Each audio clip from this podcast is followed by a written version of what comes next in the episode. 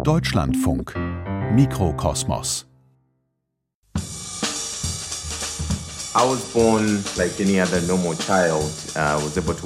Ich kam als ganz normales Kind zur Welt. Ich konnte ganz normal gehen. Mit dreieinhalb Jahren bekam ich Kinderlähmung. Seitdem kann ich nicht mehr gehen. Oh, das typische Plastikstühlchen, was man sich zuerst in den Garten stellt, bevor man Geld verdient. was man von Partys gewohnt ist, als man noch 20 war oder jünger. This is the second wheelchair we gave away, and her name is Lotus Blossom. Das hier ist der zweite Rollstuhl, den wir verteilt haben. Ihr Name ist Lotusblüte, auf Tamil, ihrer Muttersprache in Chennai, Indien. Monoblock. Auf der Spur von einer Milliarde Plastikstühlen. Radio- und Podcast-Serie von Hauke Wendler. Folge 3. Start der Reise.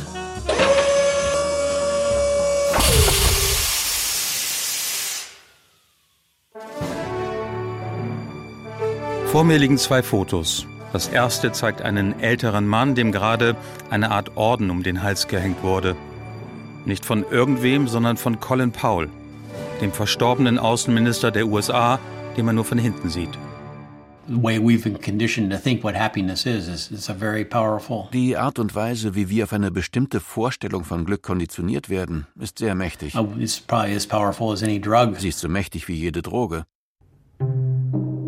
Die Auszeichnung hängt an einem blau-weiß-roten Band. Eine Medaille von fünf Sternen umkranzt.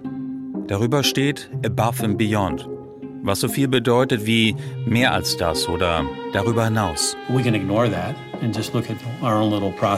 können das ignorieren und nur auf unseren Wohlstand schauen. But I don't think that's what God wanted us to do. Aber ich glaube nicht, dass es das ist, was Gott von uns erwartet. Der Mann auf dem Foto hat graues, volles Haar und einen gewaltigen Schnurrbart. Er sieht nett aus und kommt aus Kalifornien. Wir haben ihn schon kennengelernt in der letzten Folge.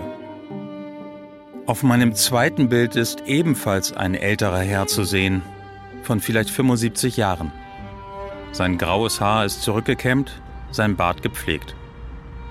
Er trägt eine feine, runde Brille, ein weißes Oberhemd mit Weste, darüber eine Wachsjacke mit Kordkragen.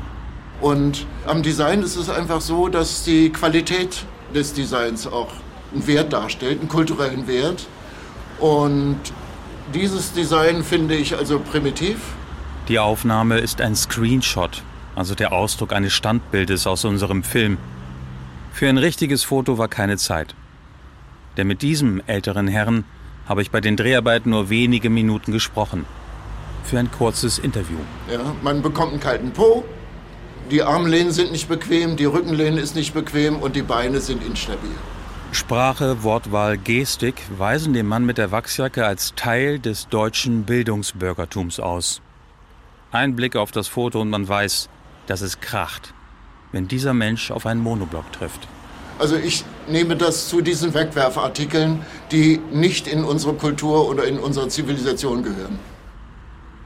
Wären sich die beiden älteren Herren im echten Leben begegnet, der mit der Wachsjacke und der mit dem Orden um den Hals, sie hätten sich gut verstanden.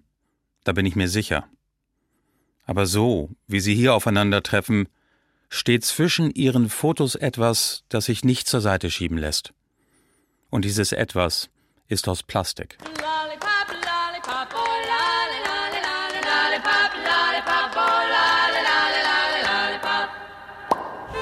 Und würdest du auch gerne so einen Stuhl haben?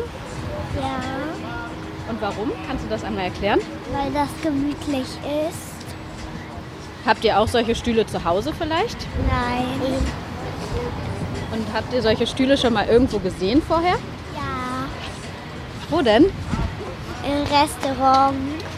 Und gefallen dir die Stühle an sich? Das ist tatsächlich das Möbelstück, was es auf der Welt am allermeisten gibt, diese Stühle. Wundert dich das ein bisschen? Nein. Im Herbst 2018 treffen die Zusagen der Filmförderung ein. Endlich ist das Geld da, um die Dreharbeiten in den USA, in Indien und Brasilien konkret zu planen und Flüge zu buchen. Aber los geht es in Uganda.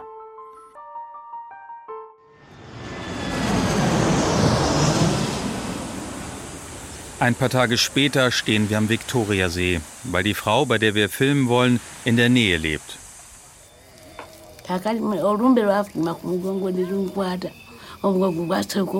Am Anfang hatte ich nur Rückenschmerzen. Dann war ich plötzlich gelähmt. Arnet Nabulime hockt auf dem Fußboden, auf einer Bastmatte, die sie selbst geflochten hat. In ihrer Hütte aus rotbraunen Ziegeln, in der es keine Fenster gibt, nur Öffnungen im Mauerwerk und als Türen zwei lose in den Angeln hängende Bretterwände, in dieser Hütte stehen ein Sofa und ein Sessel. Aber zu beiden gibt es keine Polster, nur die Gestelle aus Holz.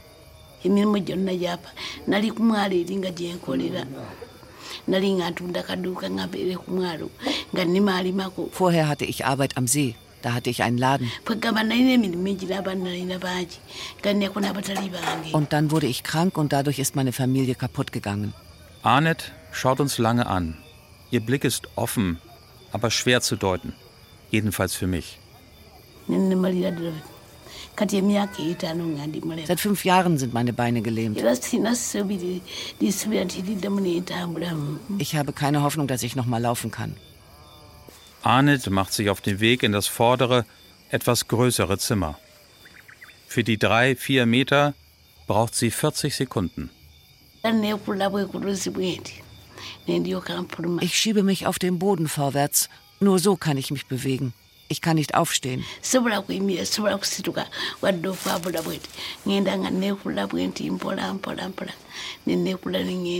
Ich schiebe mich ganz langsam vorwärts und so komme ich durch das Haus oder auch raus. So mache ich das. neŋŋenda ngaawa bwe Auch wenn ich zurück ins Haus will, mache ich das so. Oder wenn ich schlafen gehe. Draußen vor der Hütte, die allein zwischen ein paar Bananenstauden, einigen Reihen Mais und dem weiten Grasland der Savanne steht, bereiten Arnets Kinder das Essen vor.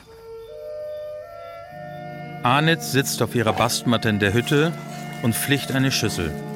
Damit verdient sie ein bisschen Geld hinzu. Aber für einen Rollstuhl oder auch nur Krücken wird es niemals reichen. Als wir mit den Dreharbeiten bei fertig sind, fürs Erste zumindest, wir kommen wieder, gibt es noch einen kurzen Moment, der mich ins Grübeln bringt. Als ich bei allein in dieser Hütte stand, war mein erster Reflex eigentlich, dass ich da ganz schnell wieder raus wollte, weil es auch schwer zu ertragen war. Aber mein zweiter Blick galt dann halt diesen Dingen, die da rumstanden, weil mir da so auffiel, wie unglaublich wenig diese Leute im Grunde genommen besitzen. Also wenn man so alles zusammenzählt, was da war, so die ganze kaputte Bekleidung, die kaputten Moskitonetze, ein paar Plastikflaschen mit Öl, diese Kokosnuss, also alles zusammen kam man vielleicht so auf so, würde ich sagen, so 100, 150 Gegenstände. Und ich stand in dieser Hütte und musste an unsere Wohnung denken, so eine ganz normale Vierzimmerwohnung in Hamburg, wo wir so 2000 oder 2500 Gegenstände haben, wenn man nur mal so diese ganzen Bücher und was wir alles besitzen zusammenzählt. Und da ist mir eigentlich so aufgefallen, dass es zusätzlich zu dem, was wir in Deutschland unter Armut verstehen, dass es in der Welt halt noch ganz, ganz viele Stufen weiter nach unten geht. Und das Tragische für mich persönlich als Filmemacher ist dann, ich sehe das in so einem Moment, wo ich da stehe. Ich fühle das auch. Aber zwei Wochen später, wenn ich wieder zu Hause bin, äh, dann ist das wieder weg. Man kann diese Erinnerung an dieses Elend, das macht einen nicht zufriedener mit seinem eigenen Leben. Man streitet sich dann trotzdem drüber, wer jetzt losgeht und die Brötchen holt. Und das ist für mich so, so immer wieder auch so ernüchternd, dass man bei all diesem Gucken und die Augen aufmachen, dass man letzten Endes dann doch immer wieder aus den Augen verliert, dass es vielen Menschen in der Welt einfach viel schlechter geht.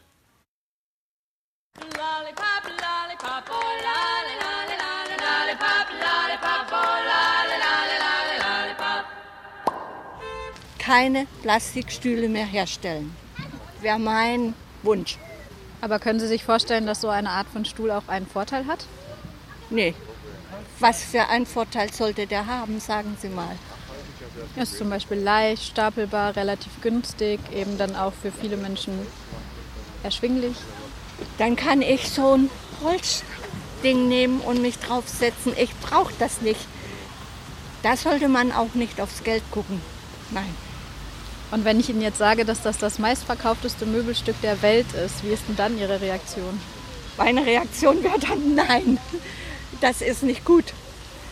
Wir müssen einfach mal umdenken und nicht immer nur aufs Geld gucken, sondern auch mal auf die Nachhaltigkeit gucken.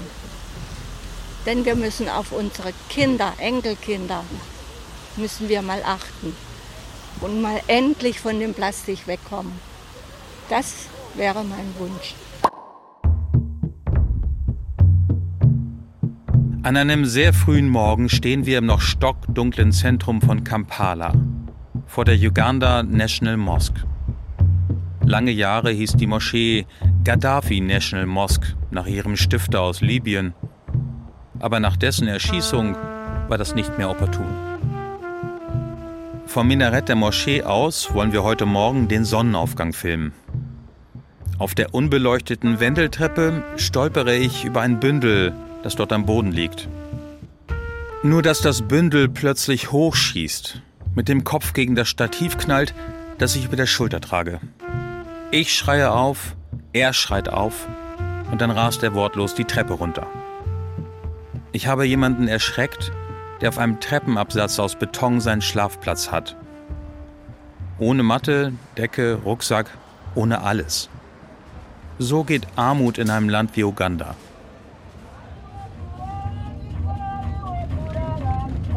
Der Mann am Steuer, der in einem großen Geländewagen durch Kampala rollt, heißt Francis Mugwanya. Auch den haben wir schon gehört. Wenn es in Uganda jemanden gibt, auf den Menschen, die wie Arnett gelähmt sind, hoffen dürfen, dann ist er es. Francis parkt auf dem Hof. Sein Bungalow ist mit hohen Mauern und einem elektrischen Zaun gesichert. Als er aus dem Geländewagen klettert, erkennt man, dass er eine Behinderung hat. Seine Beine sind dünn und können ihn nicht tragen. Gas und Bremse des Wagens dosiert er mit der Hand. Das geht. Aber es kostet Francis viel Kraft, um sich aus dem Auto in den Rollstuhl zu stemmen, den seine drei kleinen Kinder herangeschoben haben.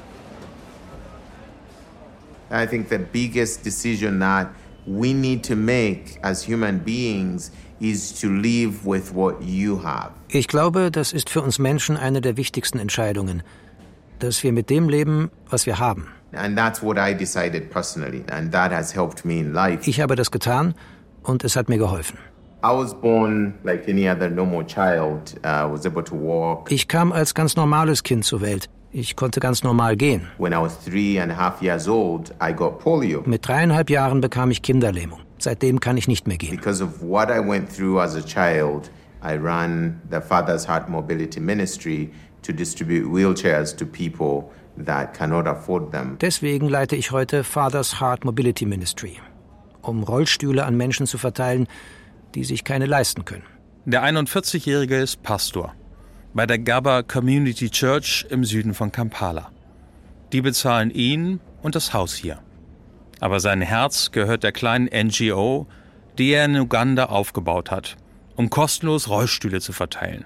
In Uganda, it's estimated that we have about 5 million people with different forms of disabilities. In Uganda gibt es 5 Millionen Menschen mit Behinderung. Our population now is about 40 million people. Wir haben eine Bevölkerung von 40 Millionen. And so 5 million is a lot of people. 5 Millionen Behinderte sind also eine Menge. And among those, 1 million is expected uh, to need or not have wheelchairs. Und darunter sind eine Million, die einen Rollstuhl brauchen aus einem Plastikstuhl, einem ganz normalen Monoblock, der in einem Metallrahmen montiert ist.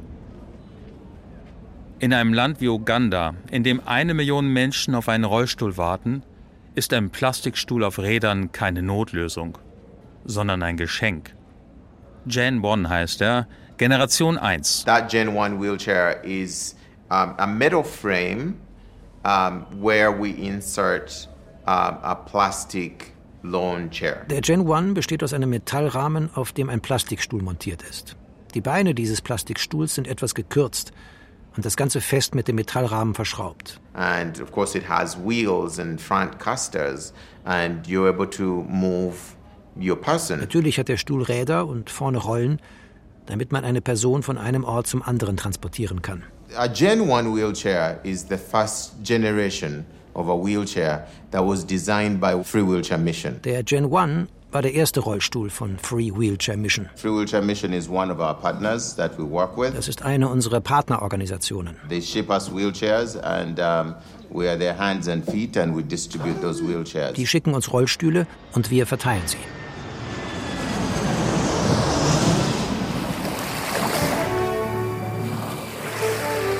Ich will den Menschen kennenlernen, der die Idee hatte, Räder unter einen Monoblock zu bauen.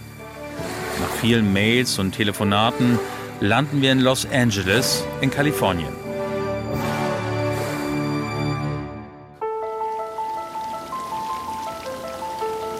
Im Garten eines Bungalows, eine halbe Stunde südöstlich von Los Angeles, plätschert ein kleiner Springbrunnen.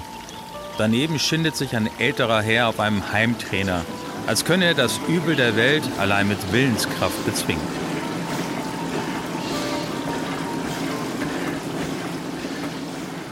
My name is Don Schoendorfer. I was born in Albany, New York, and I studied mechanical engineering. Ich heiße Don Schondorfer und stamme aus Albany, New York. Ich habe Maschinenbau studiert. But looking at it from biological, mm, physiological problems, hospitals, medicine. Mit dem Schwerpunkt auf biologische und physiologische Fragen, Krankenhäuser, Medizin. Und ich war damit erfolgreich. Meine Arbeitgeber haben ein Vermögen verdient. But we're just making your hospital stay a few seconds shorter if you wanted to average it all out. Aber eigentlich ging es nur darum, den Aufenthalt der Leute im Krankenhaus zu verkürzen. When I looked at it from that perspective, it really wasn't a wonderful career. Im Grunde genommen war das keine tolle Karriere. Der Mann trägt ein durchgeschwitztes T-Shirt mit der Aufschrift Free Wheelchair Mission und einen gewaltigen Schnurrbart. Es ist der ältere Herr von dem Foto, das ich Ihnen am Anfang dieser Folge beschrieben habe. Der mit der Auszeichnung am blau-weiß-roten Band. Don Schöndorfer. Nach einer Stunde Plackerei steigt Don vom Fitnessrad und schwingt sich ein Handtuch um die klitschnassen Haare. Dann beginnt der 72-Jährige zu reden, den Blick oft in die Ferne gerichtet, so wie jemand, der einer Vision folgt oder noch kaputt ist vom Sport. This is the second wheelchair we gave away, and her name is Lotus Blossom. Das hier ist der zweite Rollstuhl, den wir verteilt haben. Ihr Name ist Lotusblüte, auf Tamil, ihrer Muttersprache in Chennai, Indien. Don blättert in einem Fotoalbum. Das hatte bestimmt schon vielen meiner Kolleginnen und Kollegen gezeigt. Trotzdem sind es Geschichten, die einen berühren. Zu Recht. We met her. She was on a mat on her stomach in this dark hut. Sie lag auf einer Matte in einer dunklen Hütte. Als wir reingingen, war da unten plötzlich jemand. Sie schaute auf meine Füße. Und das war Lotusblüte. And she was diagnosed by uh, our medical director to having uh, muscular dystrophy. Unser Arzt hat bei ihr Muskelschwund festgestellt. Er war bei dieser Reise dabei. Und er sagte, Yeah, she's perfect for the chair. sie wäre perfekt für den Stuhl. So we put her in a chair and Wir setzten sie rein. she just started to smile and her mother just started to cry. Sie lächelte sofort. Und ihre Mutter brach in Tränen aus. Auf dem Foto steht neben der Mutter Don, gut 20 Jahre jünger. Er trägt schon seinen Schnurrbart, aber die Haare sind noch nicht ganz grau. Sehr zufrieden schaut er in die Kamera. In the beginning, 20 years ago, the thought was get people up off the ground. Am Anfang, damals vor 20 Jahren, dachten wir, wir müssten die Leute vom Boden hochbekommen. Okay, aber wie viele sind es überhaupt? Oh, 70 million? A number keeps on fluctuating. 70 Millionen. Die Zahlen schwanken. I made 100 wheelchairs in the garage. Ich habe 100 Rollstühle in der Garage gebaut. Unser Ziel war es, den günstigsten und haltbarsten Rollstuhl zu bauen. I needed to have the, get the cost down as much as possible. Dafür mussten die Materialkosten runter. Das war was für mich als Ingenieur. Was ist der am weitesten verbreitete Stuhl in der Welt? White resin lawn chair. Der weiße Plastikstuhl. I picked it because it was four dollars on sale in the fall, but in the end of the season, Der hat uns im Ausverkauf nur 4 Dollar gekostet. Wir stehen vor Dons Bungalow. In einer Doppelgarage, deren Tore sich elektrisch heben. Hier hat er den ersten Gen 1 gebaut. I could go to the local shopping center and I could see Ich ging in das örtliche Einkaufszentrum und schaute nach, was die einzelnen Komponenten kosten würden. Und ich dachte darüber nach, ob ich einen Rollstuhl für 25, 30 Dollar bauen könnte. It's going to be a lot less than the $500 one that I could get at the drugstore. And so that was kind of a goal. Let's make the least expensive thing that looks like it's going to work for a Ich bin mir nicht mehr sicher, wie hoch die Summe damals genau war. Aber es war bedeutend weniger als der 500-Dollar-Rollstuhl, den man anderswo kaufen konnte. Und das war das Ziel. Lasst uns das günstigste Ding bauen, das so aussieht, als würde es als Rollstuhl auch was taugen. Auch diese Anekdote hat Don bestimmt schon etlichen meiner Kolleginnen und Kollegen erzählt. Er macht das gern. Das sieht man. Und das irritiert mich ein bisschen. I mean, I had a lot of um, given. I had a lot of gifts. Mir ist in diesem Leben so viel geschenkt worden. Die Möglichkeit, an die Uni zu gehen. All die Stipendien und Jobs, die ich bekommen habe. Lots of people helped me all my life So viele Leute haben mir geholfen, to have a home and to have a job and have all this stuff around here. damit ich ein Zuhause habe, einen Beruf. Das alles hier. Spielt es eine Rolle, frage ich mich, ob jemand gern und viel über seine unstrittig guten Taten spricht? What for? Wofür? Was it for just for me? War das nur für mich? Or was it for me to think about the people who didn't get those breaks in developing countries? Oder damit ich Menschen helfe, die in Entwicklungsländern leben und solche Möglichkeiten nicht haben? Am Ende zählt, dass da jemand ist, der etwas tut, der einen Missstand erkennt, eine Notlage und hilft.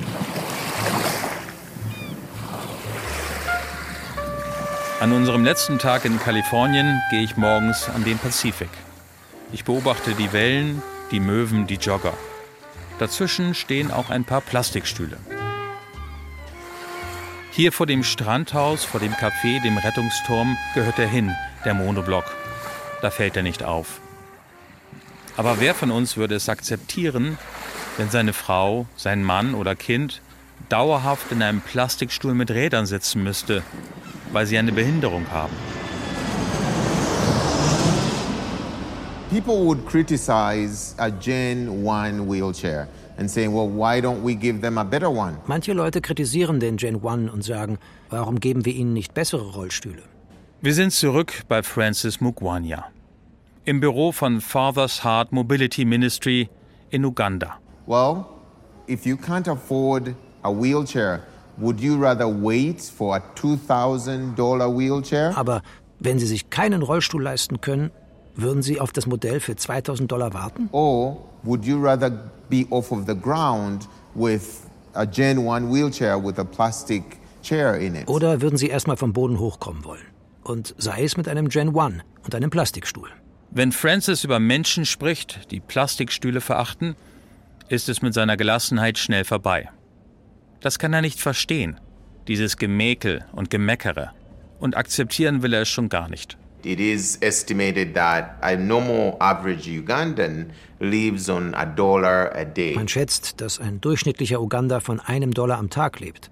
Und das sind nur diejenigen, die Arbeit haben. Now, if you earn a dollar a day, how much can you save uh, to buy a wheelchair, which averages out to about $250? Wenn man aber nur einen Dollar am Tag verdient, wie viel kann man dann sparen, um einen Rollstuhl zu kaufen? Auf dem lokalen Markt kostet der so etwa 250 Dollar. Uh, it will take you a long time. Das dauert sehr, sehr lange.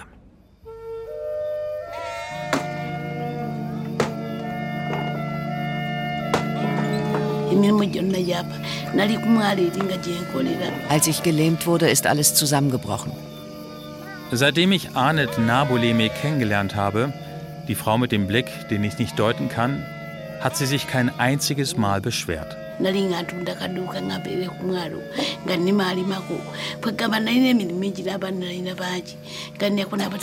Vorher hatte ich Arbeit am See. Da hatte ich einen Laden. So habe ich das Schulgeld der Kinder bezahlt. Ich habe viele Kinder, auch Adoptierte. Alles hat Arnett hingenommen. Aber dass sie nicht mehr laufen und für ihre Kinder sorgen kann, das empfindet sie als zutiefst ungerecht.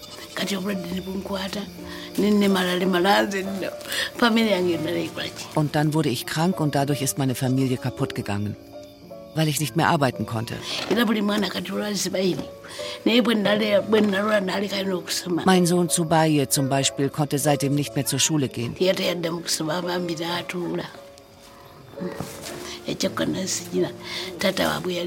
Das Problem ist, dass mein Mann, also sein Vater, schon vor langer Zeit gestorben ist.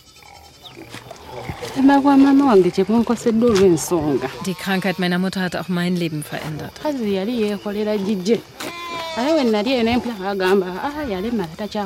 Als ich gehört habe, dass sie gelähmt ist, bin ich sofort hierher zurückgekommen, um ihr zu helfen. Ich dachte, sie wird wieder gesund. Dass sie bald wieder laufen kann. Aber es wird einfach nicht besser. Arnets Tochter Goret. Sie sitzt vor der Hütte in der Nähe des Viktoriasees und ist verzweifelt.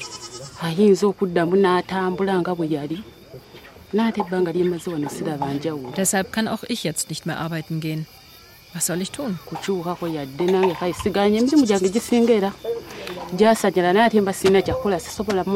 Ich habe einfach niemanden, dem ich meine Mutter anvertrauen kann. Deshalb habe ich mich entschlossen, hier zu bleiben. Was Goret nicht weiß, der Rollstuhl, der das Leben ihrer Mutter besser machen wird und damit auch ihr eigenes, ist unterwegs.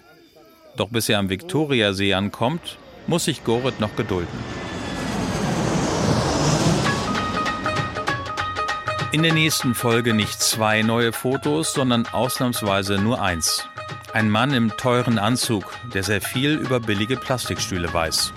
Wir reisen nach Indien. Because of the price war, because of the competition, the people started compromising on the quality. Wegen dieses Preiskampfes machten die Leute Abstriche bei der Qualität. That has been the, I would say, the death knell of plastic monoblock chair. Das war der Sargnagel für den Monoblock-Plastikstuhl. So ein Stuhl, der hat mir fast meine äh, äh, Leben gekostet. Ich habe mich irgendwann aus Versehen auf einen Stuhl vielleicht etwas härter gesetzt, ist abgebrochen und ich bin am Rücken gefallen. Da musste ich ja im Krankenhaus. Und deswegen sehe ich Plastik, sehe ich rot. Monoblock. Auf der Spur von einer Milliarde Plastikstühlen. Radio- und Podcast-Serie von Hauke Wendler. Folge 3. Start der Reise. Technische Realisation Tobias Falke, Christian Alpen, Nicole Graul und Markus Freund. Regie Nikolai von Koslowski. Eine Produktion des Norddeutschen Rundfunks mit Deutschlandfunk Kultur 2022.